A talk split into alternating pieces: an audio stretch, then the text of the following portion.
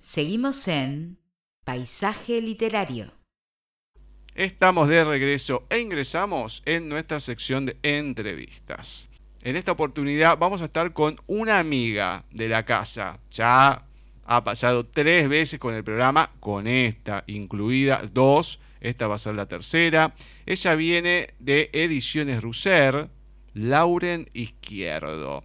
Relacionada con la moda, siempre está ahí metida en un millón de cosas. Veremos qué ha pasado por su vida, porque es un torbellino. Es una cosa que no para, no para, no para, así que ya me veo todos los cambios que nos vamos a encontrar. Pero hoy, editado por Ediciones Russer, nos va a estar presentando La luz de detrás de sus ojos. Vamos a darle la bienvenida, vamos a presentarla y así nos cuenta de la novela, de todo lo que fue pasando en este tiempo y de muchas, muchas otras cosas. Muy buenas tardes, noches, Lauren. ¿Cómo va todo por ahí? ¿Qué tal? ¿Cómo estás? Pues muy bien, aquí empezando ya el veranito. Oh, qué lindo. Y aquí empezando casi el invierno, no sabes, el tornillo, el frío, ¿qué hace por acá? Claro, claro, o sea, me, lo puedo, me puedo hacer una idea, ¿eh? porque no hace, tiempo, no hace tanto tiempo que empezó aquí el calorcito, así que todavía me quedan recuerdos. Todavía me quedan recuerdos.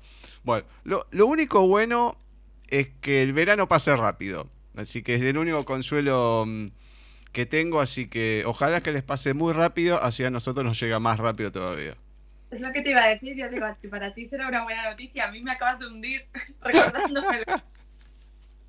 Bueno, hay que agarrarse de algo siempre. Si no, uno se deprime. No, no. Hay, hay, gente que ama el frío. Yo soy todo lo contrario. No me anulo. He conocido gente que me ha dicho que sí, que se anula con el frío.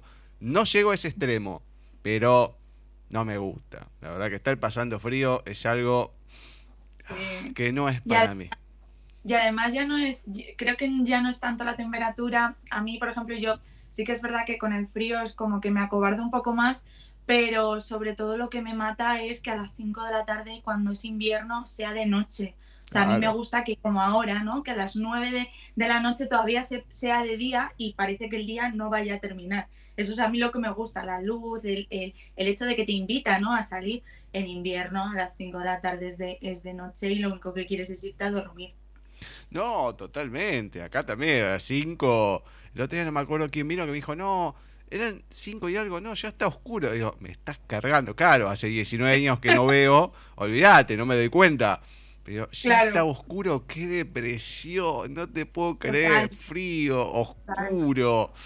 Ay, encima que no amanece más. Está bien, uno se queda acá, no me preocupo, pero tengo que pensar en toda la gente. Y me acuerdo cuando yo tenía que salir y todo o de la facultad o lo que fuese, no, qué depresión, Dios mío. Ya, Y, tenemos suerte, ¿eh? porque hay gente que se pasa como seis meses eh, a oscuras, todo, todo, eh, o sea, todo el día es de noche, así seis meses. Yo me pasa eso, yo me mudo. O sea, no, totalmente, estamos, a ver, coincidimos en eso. Estoy súper diurna, además. No, no, ya hay gente que dice, no, me mudé a... ¿Cómo hace? No, porque me gusta, pero no podés vivir tanto tiempo oscura, dejate de hinchar. Está bien, a lo mejor es mejor, con un montón de cosas, todo lo que quieras, compensalo, pero. Ah, bueno, qué sé yo, hay gente que le gusta, qué sé yo, qué que te diga. Gente que le gusta quedarse como el Capitán América, ahí congelado durante un montón de tiempo. No es para mí. Sigo diciendo, no es para mí. No me pasa, no me pasa. bueno, a ver, antes de preguntarte cómo fue en este tiempo y todo, tengo que decirte algo porque te estoy escuchando. Sabemos que sos muy jovencita, qué sé yo, todo, pero te noto en la voz como más madura. Es como ¿Ah, que te cambió la voz. ¿Es así? Ah, pues no lo sé. No, sí que es verdad que en este eh, tiempo he cumplido un año más. De hecho, lo cumplí en, la segunda semana de mayo. Pero no sé, Puede ser también debido a todos los cambios a nivel pues laboral, personal y tal, pero incluso en mis libros ¿eh? también me lo han dicho, pero eso ya es algo que yo quizás no me veo tanto porque sí me veo con el mismo alma de siempre, pero sí que no eres la primera persona que me lo dice. No, no, no, por eso. No te digo en el alma y eso, pero la voz es como que hubo un, cambio. No digo que eras una criatura antes, aunque tenías la edad y todo, genial, pero es como que mm, eh, te pegó una madurez en la voz. Hay que comparar una entrevista con la otra, pero para mí, ahora no fue hace tanto tiempo, ¿qué? Siete, ocho meses atrás, pero es como que hubo un, un cambio importante en la voz. No es como en la adolescencia, más que nada los hombres, que le cambia, que tenés ahí que pareces el gallo Claudio, eso. No, pero es como que uno te siente y te escucha y es como que sos más mujer todavía. Pues puede ser, puede ser, no te lo niego. Me encanta. Bueno, y hablando de eso, septiembre 2021, la última vez que nos hablamos, que tuvimos en la entrevista con Espina de Terciopelo, más allá del libro que vamos a estar hablando hoy. Sí. ¿Qué fue pasando en estos meses desde la última vez que hablamos?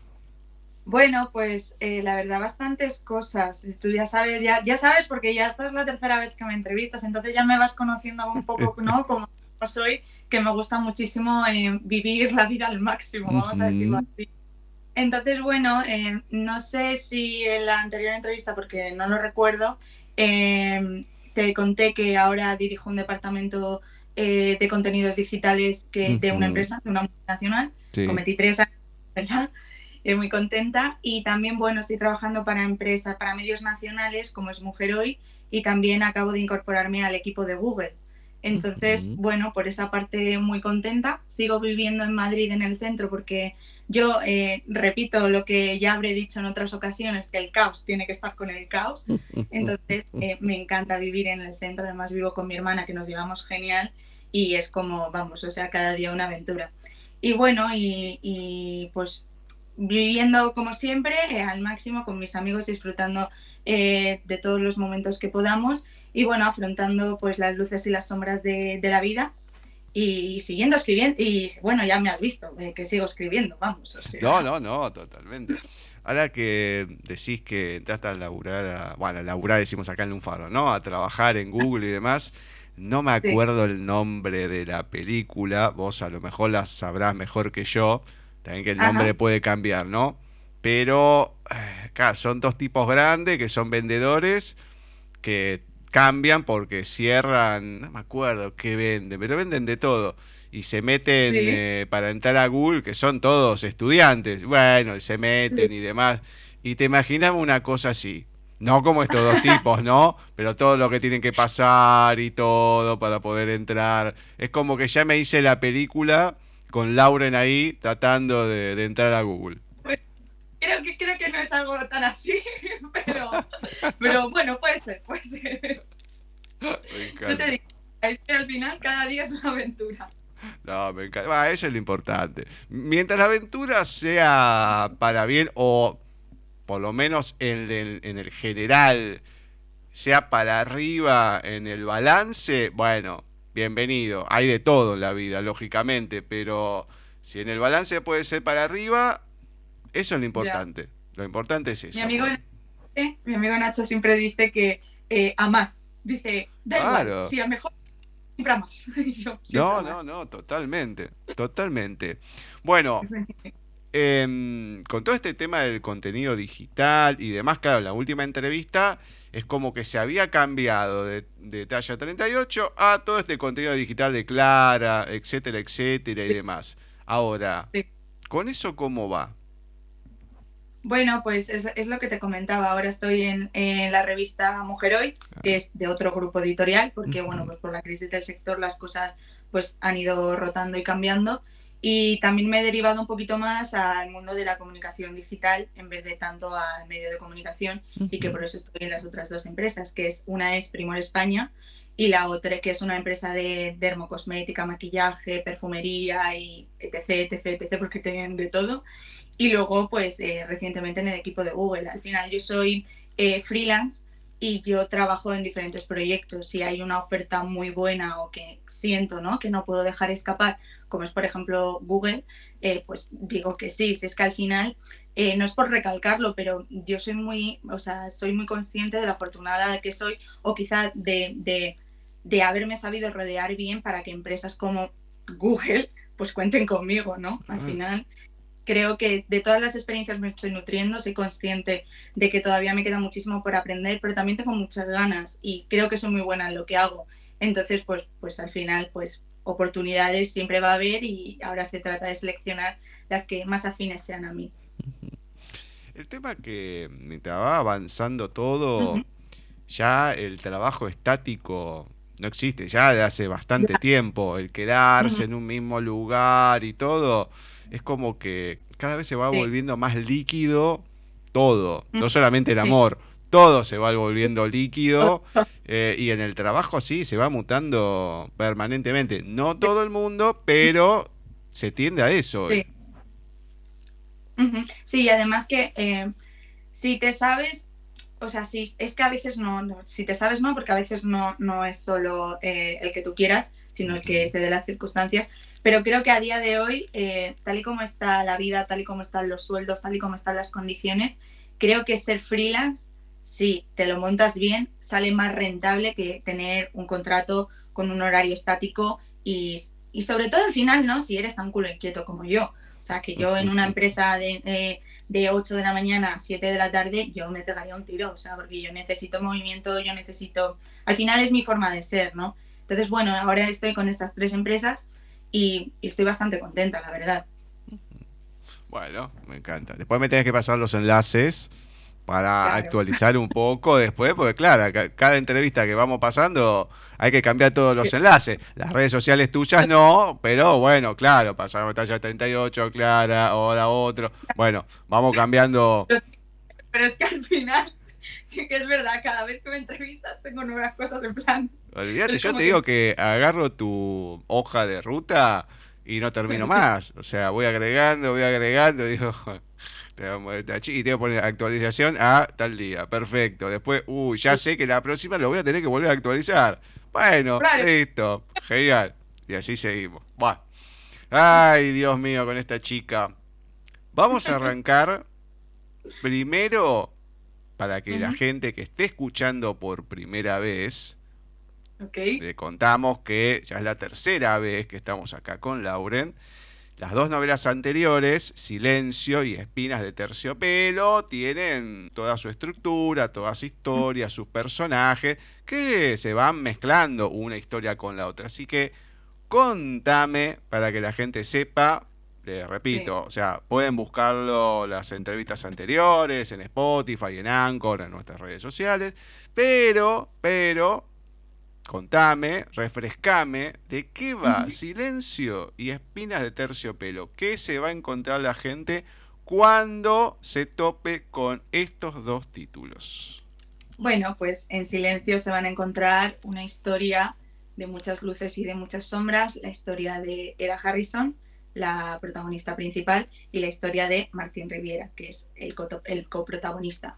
Es una historia ¿no? que narra eh, una trama sobre las inseguridades, sobre empezar de cero, sobre estar en la cima, sobre eh, volver, ¿no? Como a eh, revivir momentos que en su momento te, pues, te hicieron daño y sobre todo, pues eso, cuenta una historia filosófica sobre dos formas de vivir. Al final tienes dos opciones, o destacar en algo y no tocar otros ámbitos o en destacar en todo, tocar un poco de, cada ámbito, tu esfera laboral, tu esfera personal, tu esfera eh, interpersonal, tu esfera social, pero no destacar en nada.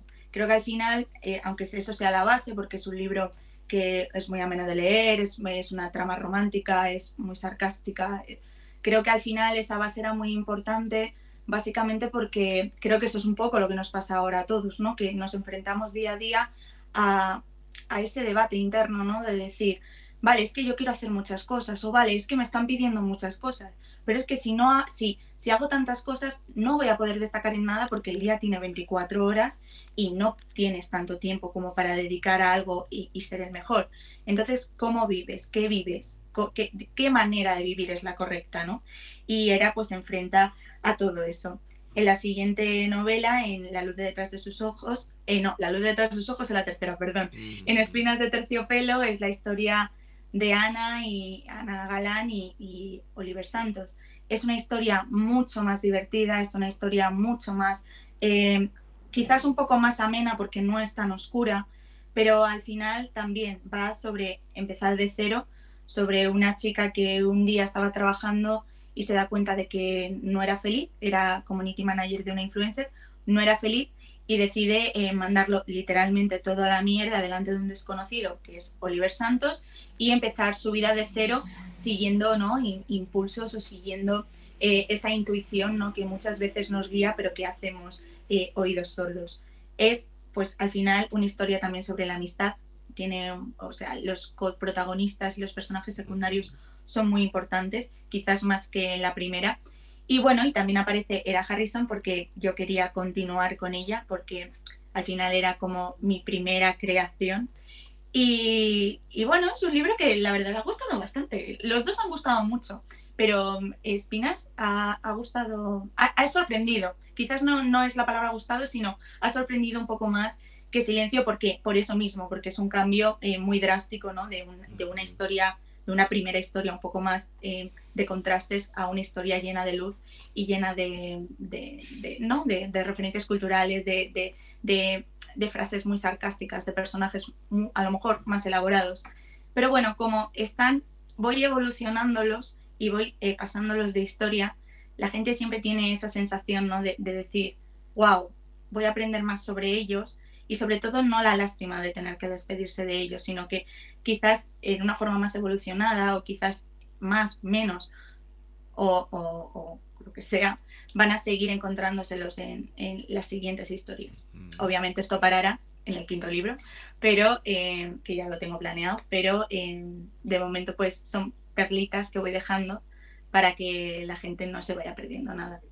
Oh, esto terminará en el quinto libro, todavía no, está el cuarto, me encanta, o sea, recién vamos por el tercero. Bueno. bueno que todavía no está. Es como que ya saltió el cuarto. Esto terminó en el quinto. Ah, bueno, perfecto. Ya como que me, me, puse un puente. A ver, es como que mm, lo que iba pensando mientras lo ibas contando y demás. Por lo general, la evolución en el escritor tiende a ser a los temas dramáticos. Y acá no. es que hubo una ah. involución, pero fue a la inversa, porque el tema más duro, los temas eh, complicados, claro, se volcaron la gran mayoría en silencio y los demás hay, pero son más superficiales o, mejor dicho, no se tocan tan en la profundidad como fue en silencio porque en su momento con silencio habíamos hablado que no era silencio así nomás, había muchos silencios de los personajes, de los temas, eh, muchas cuestiones. Entonces es como que, si bien se tiende a eso, es como que acá fue a la inversa, es como que todo lo duro, ¡paf! Lo tiraste en el primero y bueno, fuiste regulando un poquito más en los otros. creo que en, silencio los personajes dicen más por lo que callan que por lo que dicen, pero en Finas de Terciopelo es como que el mensaje que, no, que, es el principal es, oye, la vida es una mierda, pero si te rodeas de gente que te que hace, que, te quiere y que saca lo mejor de ti, las espinas se vuelven de terciopelo y no pinchan. No, no, no, totalmente. Pero por eso, a eso es lo que iba los temas de silencio son más encarnizados porque hay temas complicados, duros. No digo tabúes hoy en día, porque hoy en día se habla de todo, pero sí es una persona, era más grande, no digo de otra generación, pero sí, se podría decir de otra generación, comparando después con Ana, aunque están ahí nomás, y después, obviamente, a la que vamos a hablar ahora, pero es como que uno ve, además que hay un salto entre la segunda y la tercera en un momento, epa, ¿cómo que pasó todo este tiempo? Entonces, claro, pero si fueron unos meses nada más, pero claro, las historias van avanzando de, otra manera. Otro que el universo Marvel y todo el multiverso y demás. Pa, que es como que me pegaron un salto bárbaro. En el primero y el segundo es como que no se ve tanto, aunque sí, Pero, bueno, upa, qué, qué, velocidad que le, pusimos. Por eso digo, me parece los, los más fuertes, obviamente, la que da la columna, la base y, la, a, la que todos le tienen miedo, terminan siendo Era los primeros, aunque Martín, bueno, después queda un poquito ahí de lado, bueno, después vienen los otros y ahora, precisamente, vamos con esta novela de La luz de detrás de tus ojos. Entonces, contame, ¿qué la gente se va a encontrar con esta novela de la, mm, luz de detrás de tus ojos? A ver, al final yo para esta novela me hice una pregunta y mi respuesta, cuando la encontré, fue otra pregunta. Y fue, ¿qué o quién se esconde detrás de la luz de los ojos de alguien? Y a mí la respuesta me pareció brutal, porque al final creo que cuando a alguien le brillan los ojos, eh, el sentimiento que esa persona alberga dentro de ella, o sea, solo pueden ser sentimientos como la pasión, la ilusión, el amor, por supuesto, pero sobre todo las ganas. Entonces me apetecía contar una historia, la historia de Alicia y la historia de Nacho, eh, una historia que, tuviera luz por todas partes, que, que, te, hiciera reír, que te hiciera pasar un buen rato, que, no puedas dejar de leer, que creo que ese es el efecto que he conseguido por lo menos de lo que me ha llegado hasta ahora. Al final es una historia llena de luces, llena de sombras, porque de verdad, o sea, tanto personal como ficticio, yo siempre digo que este libro es completamente cierto, salvo las partes que me he inventado, pero creo que eh, su historia, ¿no? Es, trata también un, trasfondo ¿no? más profundo, más doloroso, pero que ellos y sobre todo también los, los personajes que tienen a su alrededor hacen que al final los superen, superen sus miedos, superen sus dudas, superen ese dolor al pasado, e, e, esa, esa inseguridad, ¿no? De volver a confiar en alguien y al final, pues, consigan, tanto personal como amistad como en relación, que la luz de sus ojos sea el motivo por el cual viven. Es que mm, hoy en día, a lo largo de la vida ha sido así, ¿no? Pero más hoy en día con toda, mm, no digo soledad, aunque sí, pero eh, con toda la, mm, esa cuestión de la gente que se mete en sí misma y que no le importa el otro, tenerle confianza a alguien, a cualquier nivel, es muy complicado. Y muy duro, o sea, yo siempre lo, en mis propias carnes lo vivo, o sea, yo al final trabajo en un mundo, trabajo en moda y belleza, o sea, la persona que trabaja en este mundo lo sabe, o sea, eh, es muy complicado confiar en alguien porque no sabes si, si realmente es tu amigo, realmente te la está clavando por la espalda y te va a vender por un puesto en, lo que, en donde sea. Entonces, sí que es verdad que yo también, eh, y bueno, esto ya lo hemos hablado, pero eh, por cosas que me pasando, o sea, a mí me, me costaba, ahora menos, pero me costaba muchísimo confiar en la gente. Y yo cada vez que establezco un vínculo emocional del tipo que sea, o sea, yo me paso tres meses de puntillas. Entonces, al final uno sobre lo que sabe, porque esto es así. Y yo pues eh, sí, es que al final es lo que tú dices, es que es verdad, es que es la vida. Y hoy en día, más. No, no, totalmente. No, no, totalmente. Hoy en día está mm, todo trastocado por todo. Todo es un mundo. Eh, la gente mm, eh, dice cosas que después no hace, hace cosas eh, que no sé si es consciente de las que está haciendo.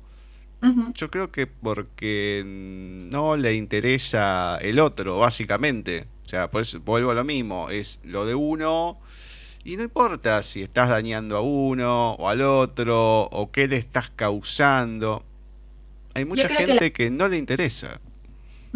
Creo que, con que yo pensaba que la pandemia nos iba a hacer más generosos y creo que a mucha mm. gente, no digo que a todos, pero creo que a mucha gente le ha vuelto muy egoísta. Yo afortunadamente tengo un grupo y un círculo que me convierte en un ser lleno de luz, ya lo dije en el otro libro, lo confirmo, lo sigo reforzando en, en este, yo estoy muy bien rodeada, me siento muy querida y tengo mucho amor que dar. pero sé que hay gente muy mala y muy egoísta afuera. Y en el fondo te, te dices, qué pena, ¿no? Porque al final, ¿qué necesidad tienes? Pero bueno, es que hay diferentes tipos de vivir, diferentes tipos de persona y al final, pues bueno, pues al fin, eh, rodéate de quien te sume y de no quien te reste Ah, y que no. Totalmente. El tema que muchas veces para la gente es complicado el cortar. Sí, A mí sí, hoy sí, en día, ya desde hace bastante tiempo, me importa nada. O sea, me haces algo, qué sé yo, no me cuesta romper un lazo. Antes decía, no, bueno, qué sé yo, la amistad o la familia, que esto. Y hoy en día, después de varias cosas, por eso, hoy en día, pero desde hace años, es como que no me interesa. Ya está, me hiciste una que no es que fue livianita, que no considero que me la hayas tenido que hacer por esto, aquello, listo, ya está. Lo corto, no me interesa y punto. Y después, ay, ¿qué pasó? Ah, o sea, si, Ya, si me venís a preguntar después de lo que hiciste, bueno, pensalo. Después si querés hablamos, ya está, es así. total, total, total, completamente de Mm. acuerdo. Dentro de las dedicatorias hay una en particular que me parece Sí. importante, que es, que es a Candela. ¿Quién es o Bueno. quién fue Candela? Bueno, Candela fue, bueno, sí fue eh, mi mejor amiga, una de las personas que llegó eh, al mundo, o sea, que llegó a mi vida, mejor dicho, eh, cuando yo más la necesitaba. Y bueno, desafortunadamente pues la perdí como hace siete meses. Se acostó y no se levantó. Tenía 24 años, toda la vida por delante. Y este libro, ella se lo estaba leyendo conforme yo iba escribiendo algo que no hago ni muerta. Pero bueno, ella se lo iba leyendo y mm, siempre me decía, tía, este libro lo vas, con, lo- con este libro lo vas a petar. Y yo decía, bueno, chica, y, si no, pues no, ¿sabes? No pasa nada. Y bueno, y pues eso, falleció y lo terminé gracias a ella, porque yo creo que fue ella la que me dio las ganas y la fuerza y, la ilusión y, el desahogo, ¿no? Eh, de, me cogió de los pelos, me sentó y me dijo, ponte a escribir, vaga. Y al final, pues bueno, escribirlo pues fue un desahogo, leerlo fue una completa tortura. Yo no creía que fuera capaz de, de, de, de terminar las correcciones, porque además hubo como muchísimas, porque quería que todo estuviera perfecto, más que nunca. Y bueno, ha salido, vas por la segunda edición, y así que bueno, si, alguien se lo debo es a ella. Cuando vi la dedicatoria dije, "Mm", Mm, porque más allá que queda bien claro por lo que dice, porque está en, en pasado, pero después digo, "Mm, ¿qué va a venir ahora acá? Entonces, quiero y no Ujú. quiero decir, pero ¿tuviste que hacer cambios después de lo de Candela o no, es lo peor, es lo Mm, peor. sí. Era exactamente, ¿sabes? Fue como Dios, ¿sabes? ¿Sabes? Sí, Eh, sí, sí, sí, sí. Yo siempre digo que en mis libros voy dejando cada vez un trocito más grande de mí. En este está todo mi corazón, toda mi alma, todo, todo, está todo, pero porque, o sea, me, me ayudó a, a- a- desahogarme en ese momento, pero es que la trama iba precisamente de esto. Claro. Es que, ¿eh? Em, claro, porque uno lo va leyendo. A ver, hay gente, ya sabes, lo he dicho en, en otras entrevistas, hay gente capaz que la dedicatoria la pasa por alto, la- el prólogo también, ah, voy a la historia, qué sé yo. Yo con otros libros lo suelo hacer cuando tengo que publicar algo, porque si no, me pongo a leer todo el libro de un día para el otro, no publico nada. Pero cuando es así, sí, lo leo. y- Y cuando esto agarré. mm, y después. Uh, entonces, claro, uno se puede imaginar ahí miles y miles de cosas. Creo que la más dura es como la que estás contando. Porque la otra también es dura. O sea, cambiar algunas cosas. ya, Pero uno nunca sabe. Ah, decís, no me quiero quedar con ninguna de las dos. ya, no, no, total. Y al final creo que se lo debía y, y yo siempre digo que un te quiero está en las tripas, no en la boca. Y creo que esta es la dedicación la dedicatoria de, de amor que ella se merece, porque sobre todo la gente se tatúa en tinta aquello que no quiero olvidar. Pero es que yo creo que al final, si, si tú te tatúas en piel algo que, tú va- que permanece hasta que te mueras, yo quería que el legado de Candela su, su- o sea, siguiera por los restos. Entonces, bueno, al final en mis libros está mi alma, está mi amor, está mi corazón y está lo que dura para siempre. Así que pues, pues no encontré otra versión de, de eternidad mejor que la de dedicarle este libro, que creo que es un montón. Muy bien. Bueno, vamos a ir a los personajes. Muy bien. Contame qué personajes nos vamos a ir encontrando y cómo son más o menos. Bueno, yo aquí tengo un debate interno bestial porque, o sea, eh, los protagonistas principales, que son Alicia y Nacho, son personas muy parecidas pero muy distintas a la vez. Y la gente, yo sí, cada vez que se termina el libro, lo primero que le digo es, ¿tú eres Team Alicia o Team Nacho? Y de, de momento va ganando Team Nacho, cosa que no entiendo, porque yo soy un poco más Team Alicia. Pero bueno, al final Alicia creo que es eh, el personaje femenino más desenfadado, más em, directo, más sarcástico de, de- de las tres.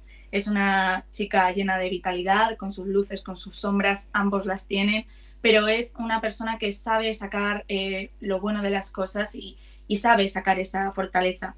Nacho, pues también, Nacho es un poco más reservado, es un personaje quizás un poco más profundo porque es más introvertido, es pianista.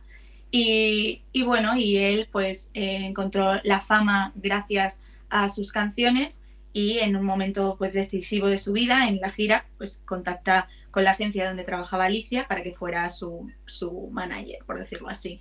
Y entonces, bueno, ellos se dan cuenta de que tienen muchas cosas en común y de repente pues, pues empiezan a, surgir atracciones, dudas y miedos. Y al final, bueno, encuentran un equilibrio y, y saldrá bien o no, eso ya lo tenéis que leer. Y también una de las cosas más importantes de este libro es que están rodeados de personas que también lo convierten en un ser lleno de luz. Alicia no sería nada sin Sofía, su hermana, y sin Manu e Isa, que son dos personas inseparables en su vida, que, al final están ahí, la recogen del suelo cuando más lo necesitan. Nacho pues vive en su mansión y tiene a su hermano, tiene a sus amigos, pero sí que es cierto que, que él encuentra ¿no? la luz en, en sobre, es más selectivo a la hora de, de seleccionar a su gente, a su círculo. Y poco más. Yo creo que al final estos personajes gustan mucho. Es muy difícil quedarse solo con uno. Yo me los pasaría todos al siguiente libro si pudiera.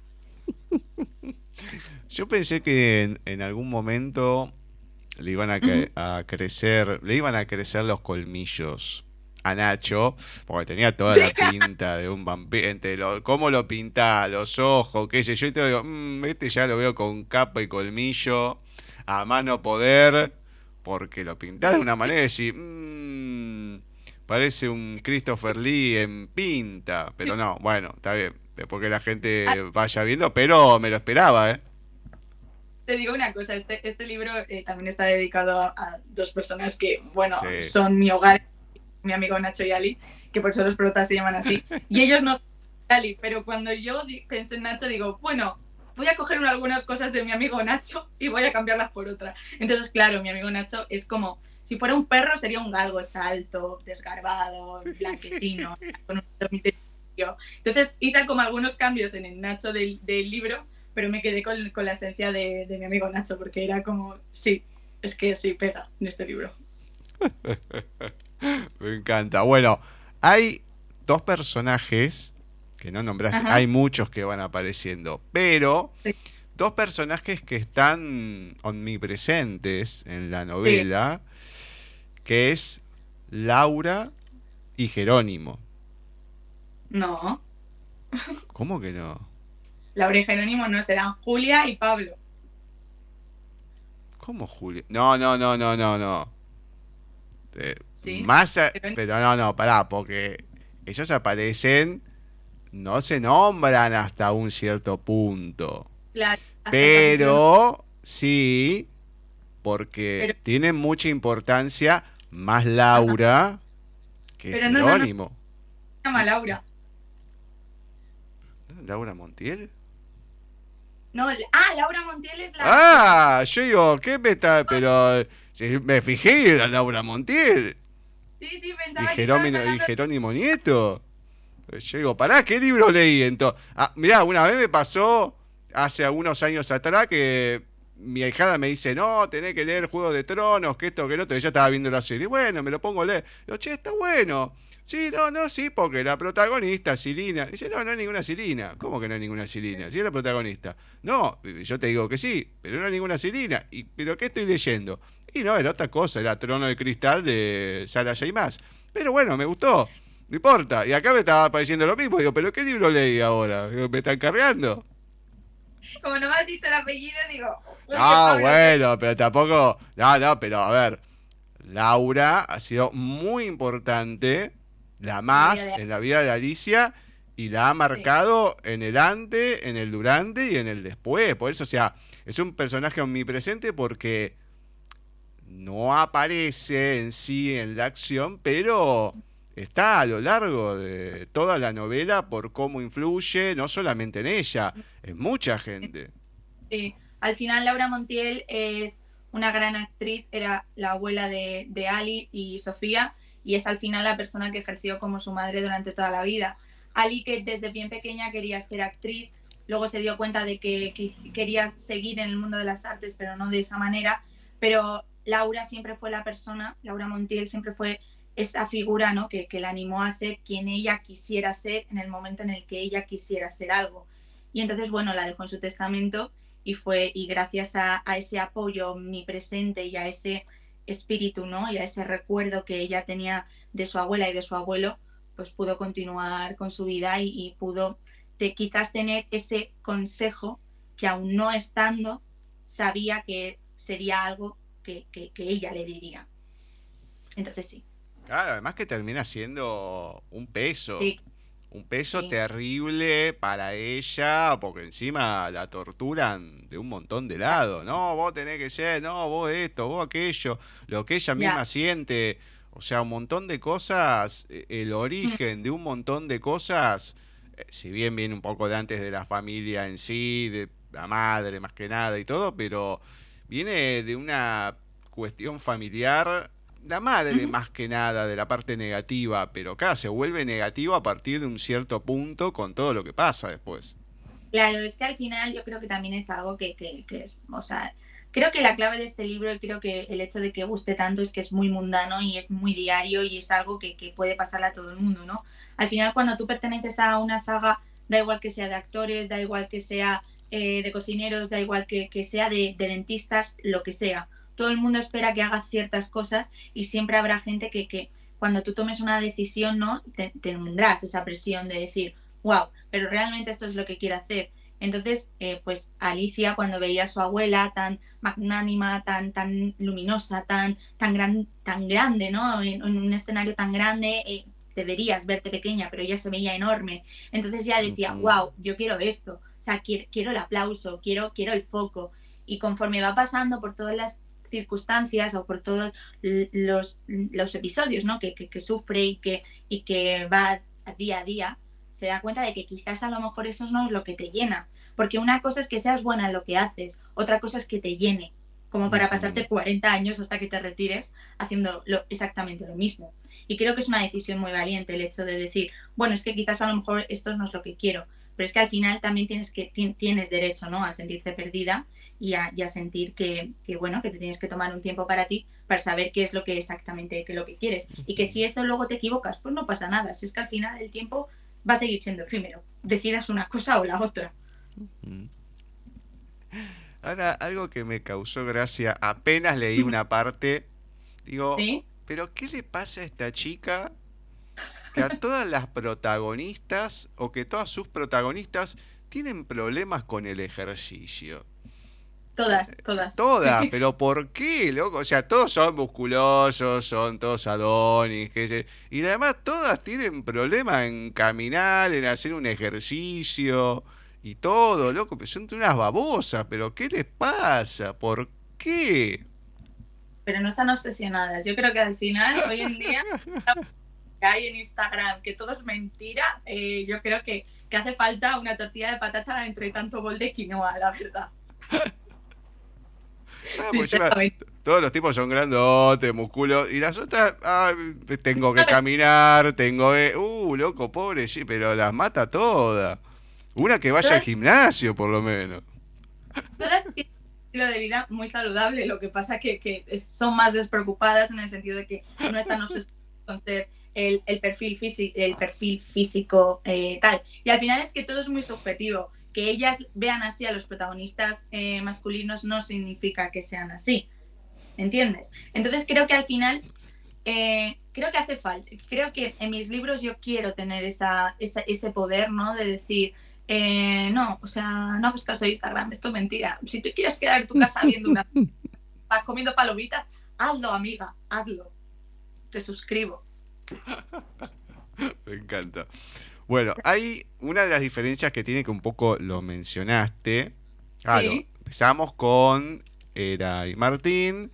En el segundo libro, en Espina de Terciopelo, sí, la historia preponderante es la de Ana y Oliver. Y Oliver, pero es casi nada lo que aparece en los anteriores. Ahora, acá hay también mucho protagonismo de las dos parejas, a lo mejor más de una que la otra, pero también se van turnando. Ahora, esto también que hiciste, que también que se sigan manteniendo, porque ya lo que explicaste y demás, pero es como que más una pareja que la otra va tomando bastante protagonismo a partir de un momento en la historia. ¿Sabes por qué? Porque al final yo eh, hay una cosa que mi amiga Paula me dijo una vez, y creo que tiene razón, y es que eh, voy dejando pildoritas de mí en mis libros. Entonces, al final, en mayor o menor medida, mis libros cuentan mi historia. Entonces, eh, al llegar en este libro, yo me, siento en una etapa por todo lo que ha pasado, ¿no? Y por todo, incluso lo que hemos hablado, quizás un poco más madura, quizás un poco más em, asentada, vamos a decirlo así. O sea, o quizás ahora tengo un poco más las cosas claras, que siempre las he tenido, pero creo que ahora mismo estoy en una etapa de mi vida en la que estoy como ordenándolo todo. Y les he cogido muchísimo cariño a, Ana y a Era y a todos los demás, porque es que forman parte de mí y me han ayudado a estar a donde estoy ahora. Entonces, en el tercer libro tenía clarísimo que quería meterlos a todos a full, porque se lo es que se lo merecen. Hmm porque sobre todo en Espinas de Terciopelo, el final le faltaba algo. Exacto. sí, sí. Sí, no, no, no, eso sí se entiende. Ah, después que uno lo va leyendo, qué sé yo, sí se entiende, queda bien, bueno, queda ahí. La historia termina perfecto, espina de terciopelo, bueno, pero acá se van completando algunas cosas, pero más allá de la historia en sí, o sea, en un momento digo, ¿qué hace en este capítulo una columna, un artículo de Ana Galán. Ah. pero ¿qué tiene? Y después digo, pero ¿qué? O sea, ¿en qué momento se me empezó a mezclar todas las historias? Porque acá eso es el tema también. Vas encontrando, pack, eso, opa. ¿Qué pasó acá? Ahí es como que, no sé si es Ana Galán, también que vos lo escribí, pero hay mucho ahí de Laure más que de Ana. Sí, sabes que al final es que creo que em, que es lo bueno de mis libros, porque si tú no te hubieras leído los dos anteriores, dices un artículo, pues ya descubriré qué es. Pero como te has leído los dos anteriores, de repente te explota la cabeza y dices, ¿qué cojones hace ahora Ana aquí contando su vida? Pues sí, porque está en el libro, amigas, porque está en el libro. Entonces, por eso. Me encanta, me encanta. Yo sí, esto, ¿qué tiene que ver.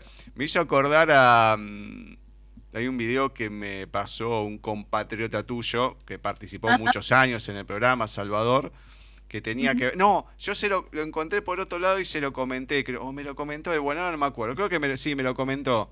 De un muchacho español que compró un cómic del Capitán América, creo que era que hay todo un Armagedón y demás, y en un momento en la hoja principal, o sea, en la del medio, que son dos páginas, hay todo el apocalipsis y hay un en uno de los ángulos un tipo corriendo con la camiseta del Betis. Claro, él me lo comentó porque es fanático del Betis, bueno, todo lo que me cuenta, que siempre van mal y todo.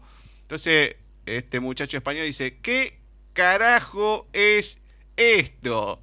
Claro, es decir, en un cómic del Capitán América que hace un tipo con la camiseta del Betis. Pero bueno, tenía toda una historia eso, pero porque hay uno de los eh, que dibujan y demás, bueno, que, que, es español y siempre decía que le llamaba la atención que salía a caminar ahí por la gran manzana y todo y veía gente con la camiseta del Betis. Y dice, ¿cómo puede ser que un tipo esté acá con la camiseta del Betis? Ya que tampoco es eh, uno del Real Madrid o el Barcelona. Entonces, un poco a esa frase, ¿qué carajo hace esto acá? Porque uno no, no se lo espera decir, pero ¿qué, ¿cómo se van metiendo de esta manera? Pero bueno, está, bien porque se van, eh, se va entremezclando todo, después tiene un sentido lógicamente, ¿no? Pero te descoloca al principio, decís, pero si yo vengo siguiendo la historia, ¿qué tiene que ver esto? Bueno, sí, De momento, seguir que sea todo muy natural en plan, que están como incorporados de forma muy, muy, muy natural. Pero sí, es que me, me, gusta además. E incluso a veces a mí me estoy hablando de mis libros y me explota la cabeza porque digo, ya no sé en qué historia estoy. Pero sí, creo que quiero crear esa sensación en la gente que, que siga leyendo mis libros, sobre todo para que no se olviden de ellos, les sigan teniendo cariño y bueno, pues para, para seguir las historias, porque no todo acaba después del fin, siempre hay una continuación. Entonces, ese mensaje no es el que traslado en, los, en estos tres libros que he escrito de momento.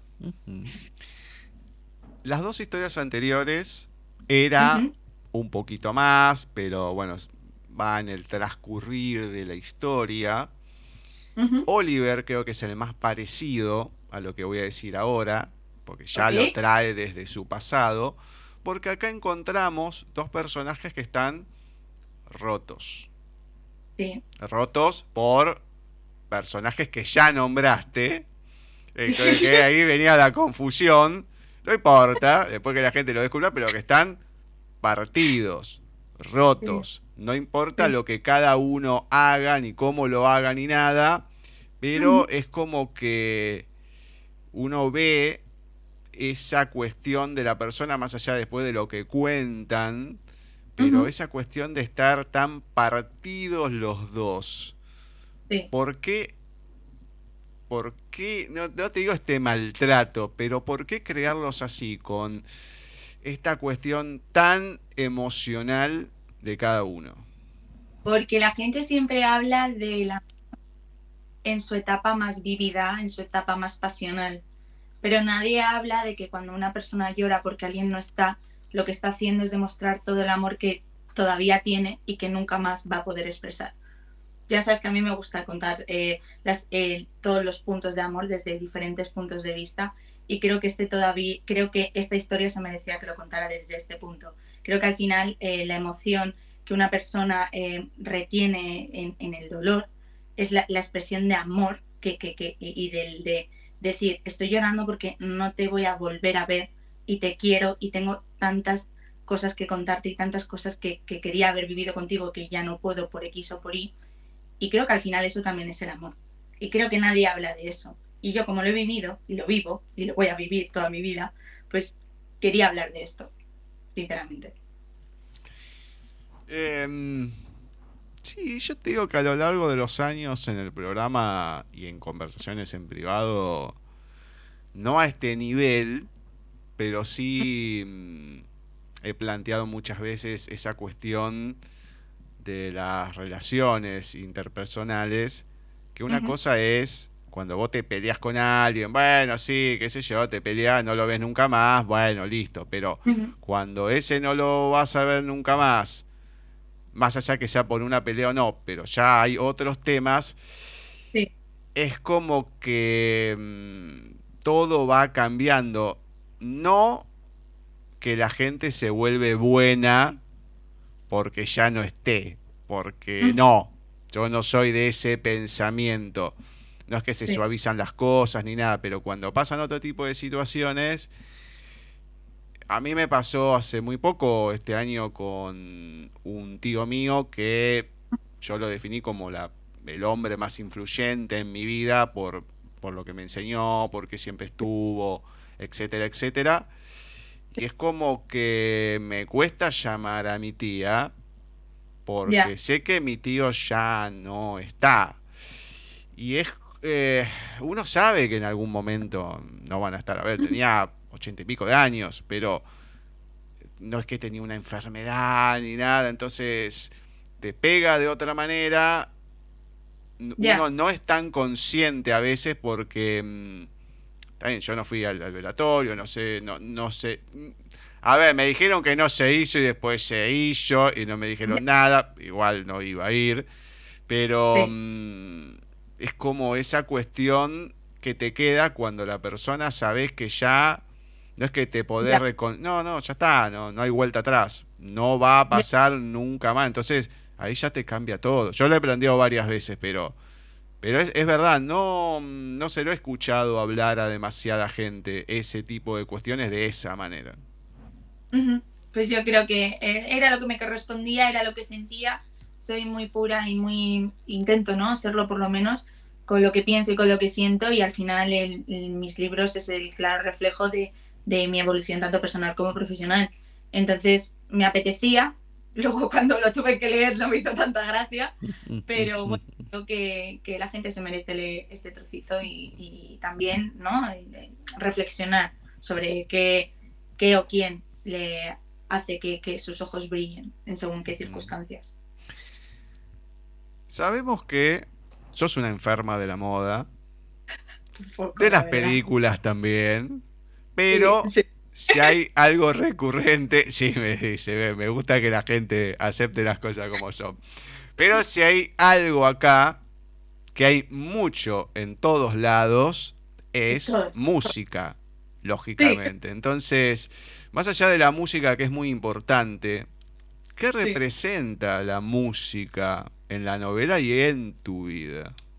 Bueno, es que al final a mí este, este libro empecé a, eh, empecé a escribirlo porque me dio un ataque de pánico eh, en, un en, pleno concierto de piano.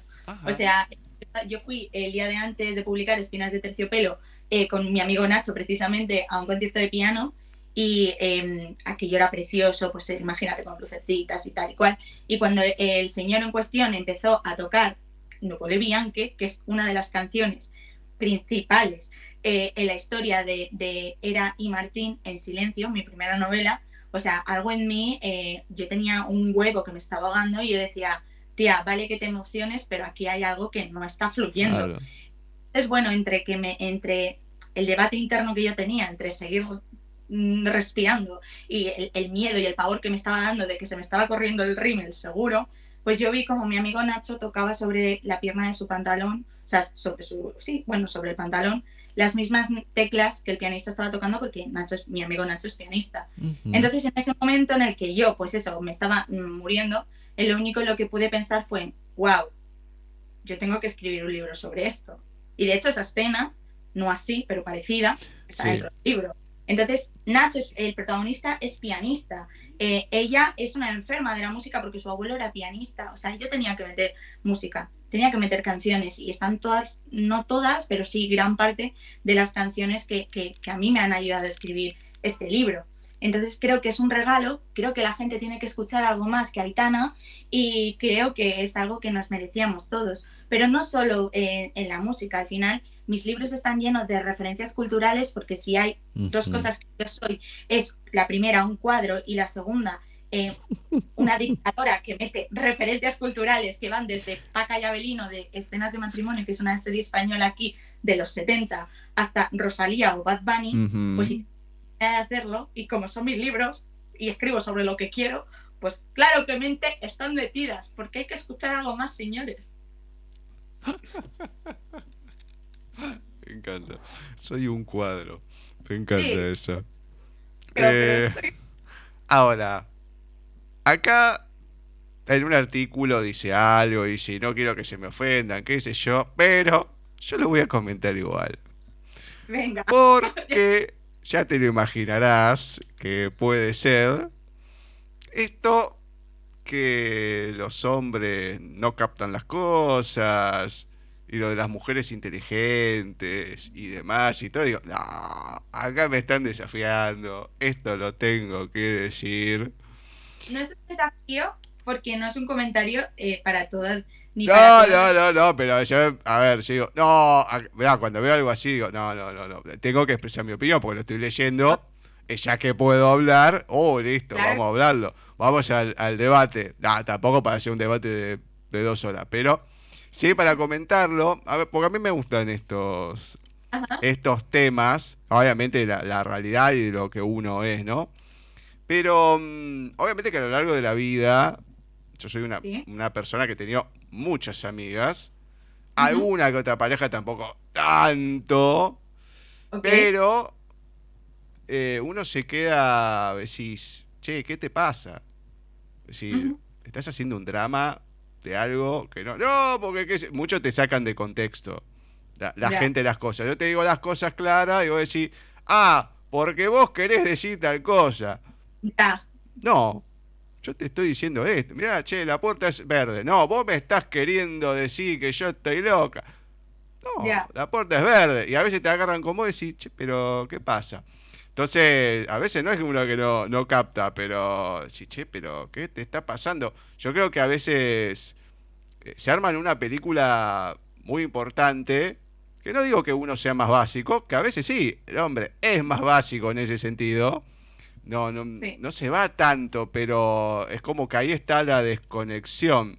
Y lo de las mujeres inteligentes, hay, hay hombres que hacen eso, ¿no? Pero mm, más allá de las mujeres inteligentes o no, todos tienen algún grado de inteligencia en ciertas cosas. Hay mucha gente que no, la misma persona, no lo ve, no lo autovalora y no lo aprovecha. A mí me ha pasado con muchas mujeres y che, pero ¿por qué no explotas esto? No, porque pero si tenés talento para esto, o sea, eh, o para estudiar, o para una determinada tarea, qué sé yo, y todo. Digo, pero crece un poquito en inquietudes, estudialo, qué sé yo, o sea, me, lo- me ha pasado con parejas también. No, qué sé yo, bueno, listo, te querés quedar ahí, quédate ahí, ahora. Eh, había una persona boba, por decirlo de esa manera, ¿no? La típica que pinta, no, la rubia, que...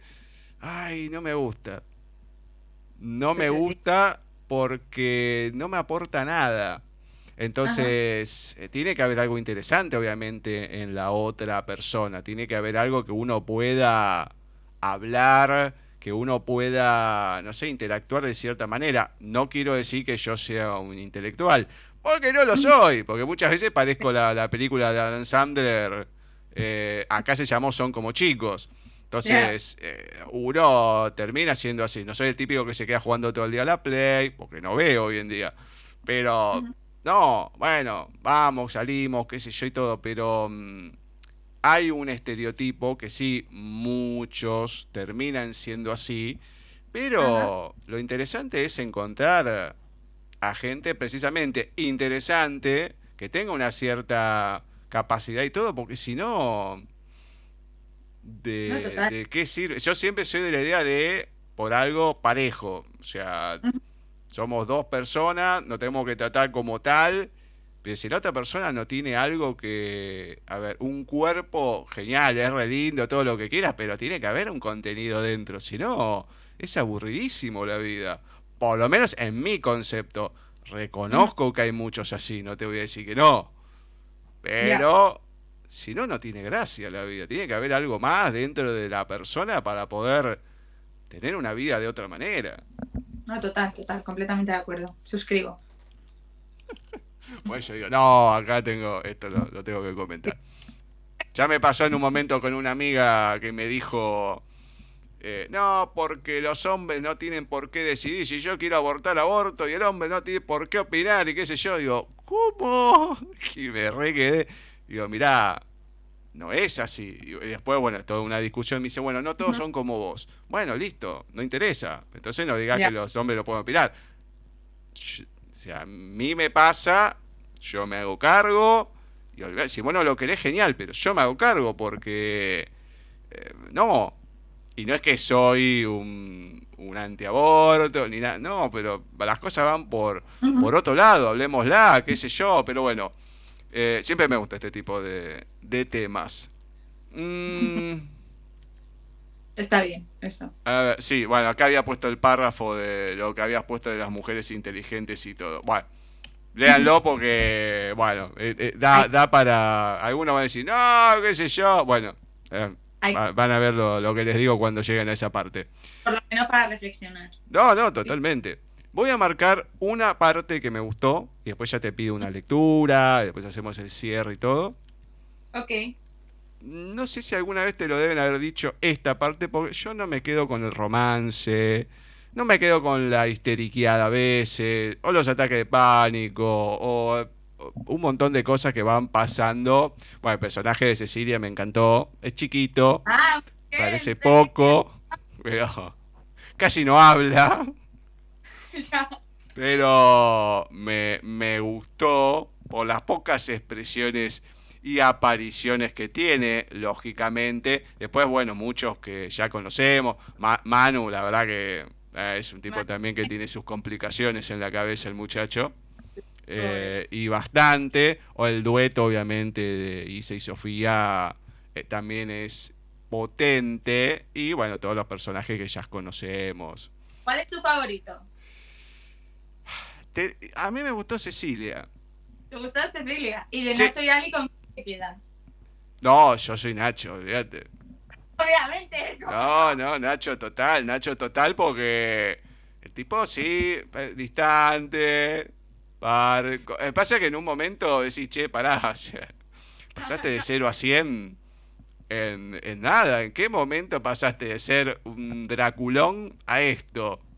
Es como que, ¿qué pasó, flaco? O sea, pisaste el acelerador a mil por ciento. Sí debo decir que pensé, Ajá. porque claro, la historia arranca que está Sergio y Alicia que llevan adelante como una empresa que representan gente y demás, bueno, tienen sus complicaciones y enganchan a este Nacho que viene en auge, millones de visitas y demás, y él pide por Alicia. Dice, no, Sí. anda vos, no, no, no, él pidió por vos. Bueno, y yo dije, bueno, acá hay algo detrás de esto.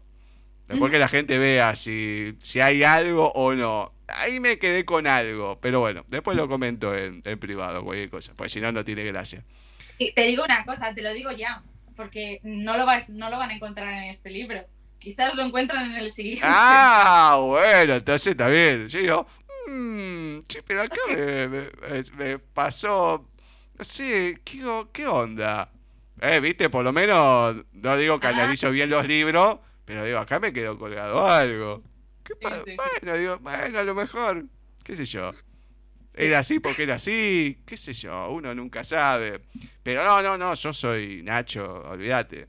100%, porque encima bien acuariano lo mío. Entonces, si me tengo que quedar solo, me quedo solo, no tengo problema, estoy bien conmigo mismo, así que no me preocupo. Y claro, el- todo el proceso que uno tiene va por dentro, trata de descargarlo de alguna manera, no con la gente, sino con algo. Entonces, eh, esa personalidad y todo es muy, muy humano, o sea, Sí. muy Sí. cercano. La otra, olvidate, está re mal de la cabeza, por un montón de cosas, muy al extremo va. Entonces, eh, Oye, cuidado con lo que dices, ¿eh? Que estaba... Cuidadito con mi Alicia. Bueno, es que es así, es muy extrema. No, no, no, tiene una cosa. Digo, no, yo olvidate, o sea, no, no llego a esos extremos, pero ni loco. Entonces, por eso el otro es más sosegado, más tranquilo, más pensante. Como que le cuesta, no digo reaccionar, pero ahí nomás, ahí nomás. Entonces, es como que me siento más identificado con este muchacho, obviamente. Más siendo acuariano yo, así que eso no hay ningún Sí. tipo de duda. Cualquiera que lo lea y me conozca va a decir, no, sí, olvídate.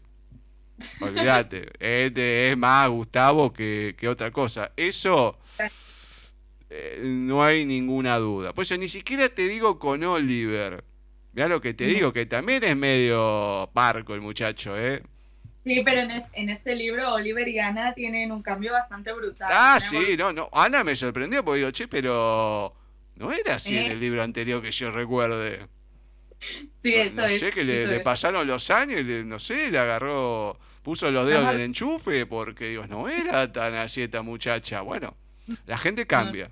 No solamente Eso cambias vos en 7, 8 meses, sino también cambian los personajes. Bueno, está bien. Si los personajes que, que- que escribo no evolucionan, ¿qué clase de escritora soy? Bueno, hay que ver, para algunos puede haber evolucionado y para otros no. Ya, sí, No sé, qué sé yo, te digo que, bueno, voy a dejarlo ahí, voy a dejarlo ahí. Cuento la parte que me gustó. No, la, la, la leo. Ok. Nacho tiene muchas manías y costumbres, aunque la mayoría las pone en práctica cuando está solo. Muchas veces se sienta en el sofá, se quita los zapatos, mira un punto fijo durante un instante en el que estoy segura que no piensa en nada.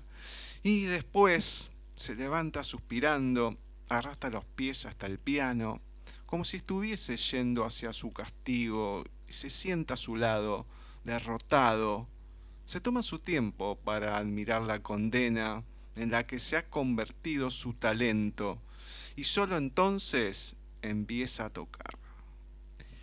Esta partecita me pareció la mejor descripta de todas. Me alegro, porque Mm. es una de mis favoritas. Me encantó porque creo que es la que pinta al personaje, y te digo de lo que puedo recordar de las tres novelas, la que pinta a un personaje en pocas palabras con la mayor profundidad de todas. Eso es, yo también lo pienso.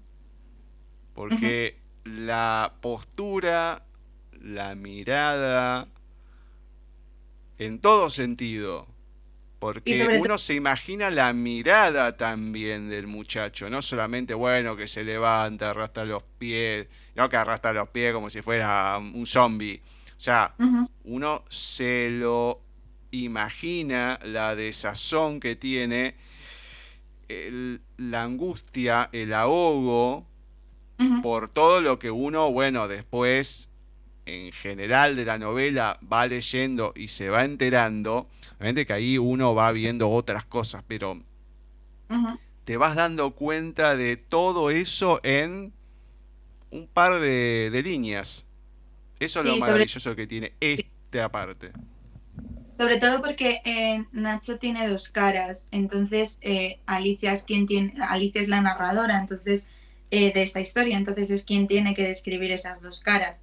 Entonces ella se va dando cuenta de que él dice unas cosas y cuando habla con, con ella o, con otras personas adopta una postura, adopta tal, pero que ahí es cuando ella realmente se da cuenta de que hay algo más tras él Ujú. un personaje profundo, que hay algo que, que, que no está bien en él, que, que hay algo que lo entristece, y ahí es cuando ella empieza a tener curiosidad por él.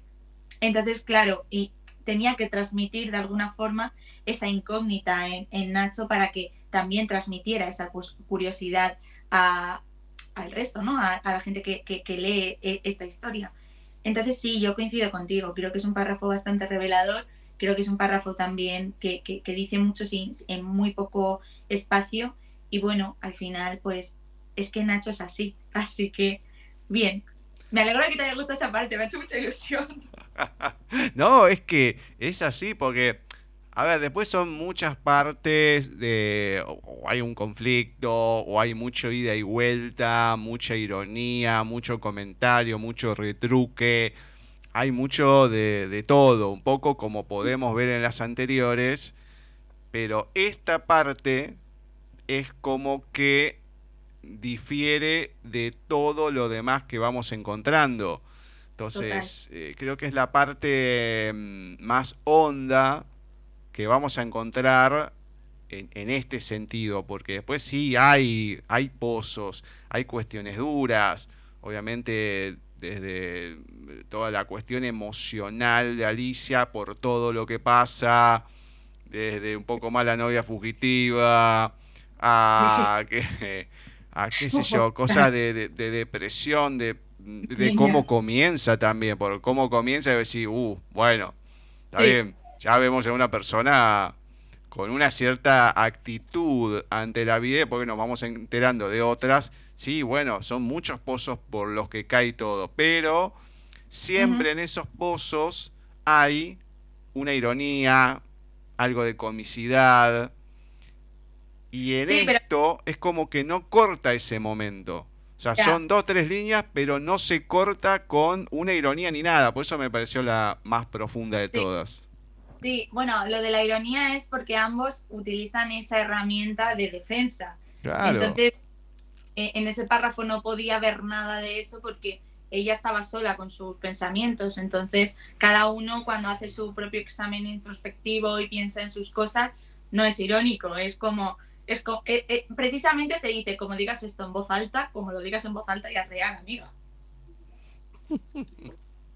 Cuando en un momento en el cumpleaños del muchacho, esa parte también, cuando, en, cuando en, entran a la casa y se queda como mirando, esa parte me es cortita, pero es a otro nivel, no es tan profunda como esta, pero es como que te terminás riendo y decís, ¿qué está relojeando el muchacho? ¿Qué relojeá? ¿Qué pispiá? No miré nada.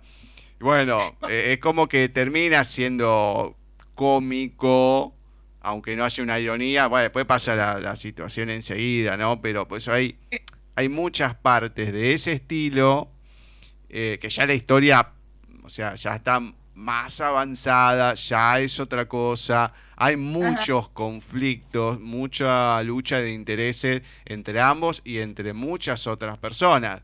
Inclusive en la misma Ana y Oliver, obviamente que es bastante fuerte lo que pasa, pero siempre se corta con algo. Por eso repito, siempre se corta, se corta, se corta. Acá no.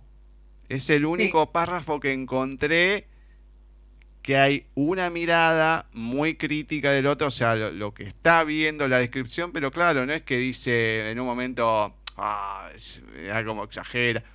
No, o sea, no, no, es como que hay un comentario en el medio como una opinión personal en otro sentido, ¿no? Como como diciendo, como bajándole mm, el dramatismo. Y eso es lo que me gustó de esta parte.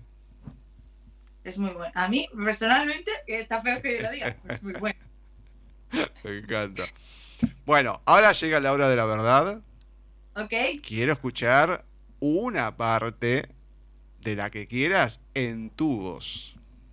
Vale, a ver, voy a leeros un trocito del capítulo número 3 porque eh, es creo que es un trozo que sí que puedes, se puede ver cómo son los dos personajes y eh, no es muy avanzado para no hacer spoilers, que la gente odia los spoilers. Entonces, bueno, eh, eh, advierto que este, este capítulo tiene un doble sentido, sobre todo en el título, porque para la gente que no sea de España, el Camino de Santiago, por si no saben lo que es, es un camino de peregrinación religiosa que es larguísimo. Entonces, ahora cuando lo lea lo entenderéis, pero hay que tener eso en mente. Entonces, capítulo 3, el camino de Santiago. A Sergio no parecía haberle hecho mucha gracia la noticia, pero que se joda, a mí tampoco y aquí estoy. En un Uber que pienso cobrarle al me he acostumbrado a desayunar con mi repre todos los días. Este tío es un psicópata. No, en serio. Cada vez lo tengo más claro. Es un psicópata y yo estoy yendo hacia mi tumba porque soy gilipollas.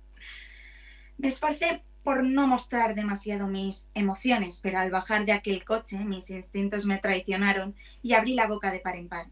En mi defensa diré que pienso en Nacho como un compositor de música clásica que se cree el Mozart del siglo XXI, por lo que al llegar no me, no me imaginaba encontrarme con el casoplón de LeBron James, quizás con una casita mona, como la de mi amiga Ana en Pozuelo, pero no esta finca. Toqué el timbre recuperando la poca dignidad que me quedaba y se abrieron y abrieron la puerta sin preguntar quién era. Putas costumbres de ricos, que de verdad podría ser una asesina o, peor, un comercial que quiere venderte el último modelo de aspiradoras. Después de caminar tropecientos kilómetros de césped, no, en serio, esto pienso contabilizarlo como mi cardio del día, llegué a la puerta, que por supuesto tenía escalinata. ¿Escalinata? ¿Pero este señor o quién es? ¿Quién lo conoce? es el amante de alguna sugar mami, el hijo de un narcotraficante. Ni idea, pero a mí me está dando una pereza descomunal. No, en serio, qué pereza, no quiero estar aquí. Iba a tocar la puerta, pero entonces se abrió. Y tras ella, Una señora de mediana edad con un corte bob francés y un vestido negro bastante básico me sonrió. ¿Ahora es cuando me asesinan? Usted debe ser la señorita Montiel, me dijo. Alicia Montiel, señorita, dije. Si quisiera ser fina, le hubiera hecho caso a mi abuela y me hubiera inscrito en el club. Genial, adelante. Se hizo a un lado para que pasara. La está esperando en el jardín. Estupendo. ¿Me permite su bolso?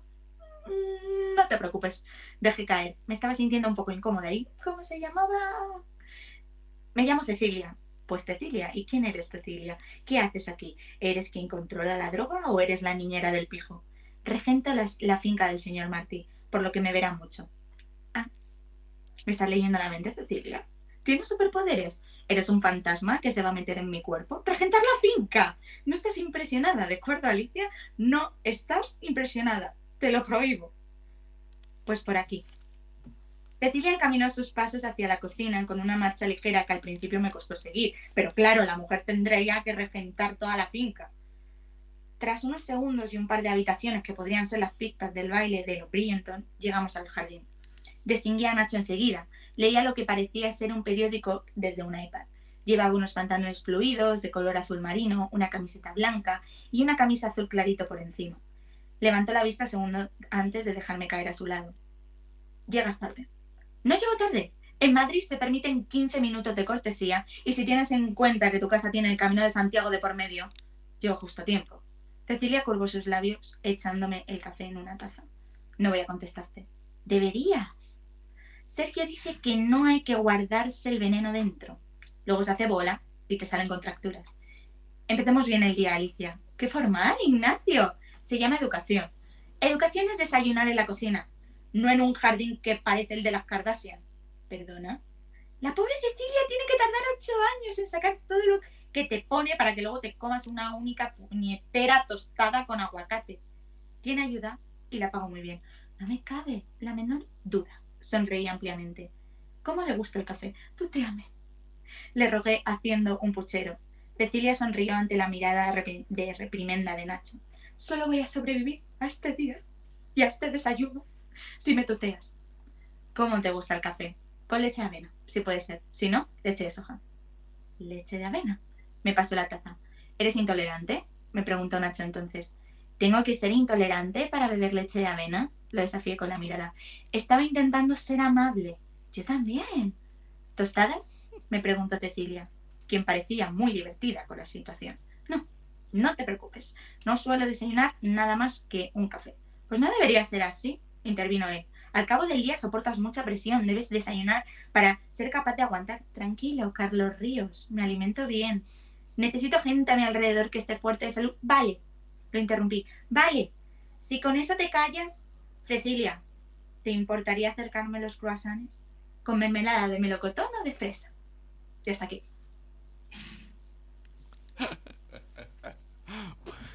Muy intensa la chica, ¿eh? Es muy intensa. Muy intensa. Es muy intensa. Además Pero que... muy un- buena persona. No, no, pero además que una cosa es el leerlo o que a mí me lo lea el lector de pantalla y otra cosa es la entonación que le das. La letra es fría, la letra es fría. Cuando le das la entonación, pues es, es muy vos, Alicia, ¿eh? La estás leyendo y la tenés tan plasmada en la piel, se nota. Pues le metés tanto que me encanta. La- le- me me- eh, en este libro me he mimetizado muchísimo con los dos personajes, la verdad. O sea, ha sido como un trabajo de introspección que sin querer, o sea, es como les he dado vida y me he quedado cosas de ellos incluso. Me he quedado cosas de eso. En plan, que se me ha quedado sin querer un poco de drama, porque yo antes no era así. Pero muero. Bueno, espero que no te hayas quedado las cosas negativas de los personajes, porque si no estás complicada, ¿eh? no, no, no, me queda todo lo bueno. Yo siempre lo bueno. Ya me veo que se va quedando las cosas negativas de, de Era, de Ana, de Alicia, de cada una. Uy, qué mezcla. No, no, los ayuda a superar sus traumas, no me puedo quedar con lo malo. Me encanta. Bueno, comentame. la gente dónde puede encontrar tus libros, dónde te puede encontrar a vos y dónde también puede encontrar lo que estás haciendo ahora. Bueno, pues eh, los libros los pueden encontrar tanto en el corte inglés como en Amazon, en Agapea Libros, en, eh, en, la Casa del Libro.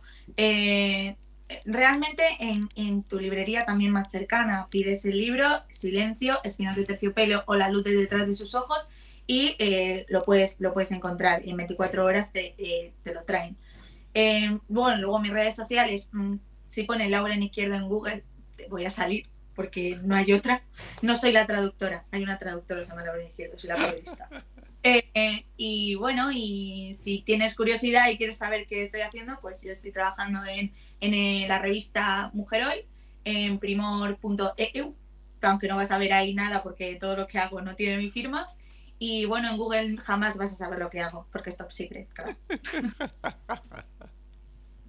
Me encanta. Me encanta.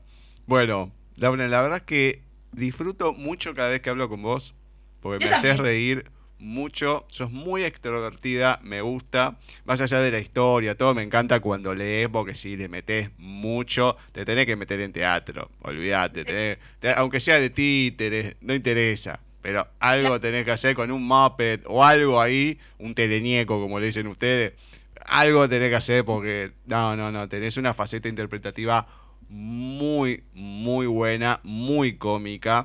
Entonces, esa expresividad, o sea, es difícil adquirirla. O sea, uno la tiene, la tiene o no. Entonces, la tenés que aprovechar de otra manera también porque sos muy cómica. Es muy interesante hablar con vos, me gusta. Así que bueno, disfruté de la, de la novela, más allá que el romance en sí no sea tanto mi tema, pero siempre hay temas para sacar y todo. Y la charla es lo, lo que más me llevo en este momento. Así que gracias, gracias, gracias. Seguramente, ya como viene el tiempo, no sé si este año, como mucho el año que viene, ya te veo con la cuarta novela acá. Así que bueno, a, a meterle, así te tenemos de vuelta y seguimos hablando. Muchísimas gracias por haberme invitado, me lo pasa genial. Sois geniales. Bueno, cuídate mucho y para cualquier cosa, sabes que acá hay lugar, es un mensaje y bueno, para lo Ajá. que sea que uno pueda dar una mano, sabes que siempre estamos. Igualmente, muchísimas gracias. Dale, a vos, un besote gigante, cuídate. Hasta adiós. Chao. Así ha pasado por nuestra sección de entrevistas en paisaje literario Lauren Izquierdo, que hoy nos estuvo presentando La luz de detrás de sus ojos. ¿Cómo me río con Lauren? Es increíble. Qué linda persona. Muy, muy, muy linda. Me encanta encontrar gente así. Esto lo digo mucho en las entrevistas de doblaje. Y acá lo tomo prestado porque me encanta, me encanta. Me encanta este tipo de personas. Ya saben que cuando hay una sonrisa del otro lado y demás, todo cambia. Muy linda historia, la luz de detrás de sus ojos, con Alicia, con Nacho, con todos los personajes que van interactuando con ellos, tanto sean originales de esta novela como los que van interviniendo de las anteriores. Ana Galán es imperdible.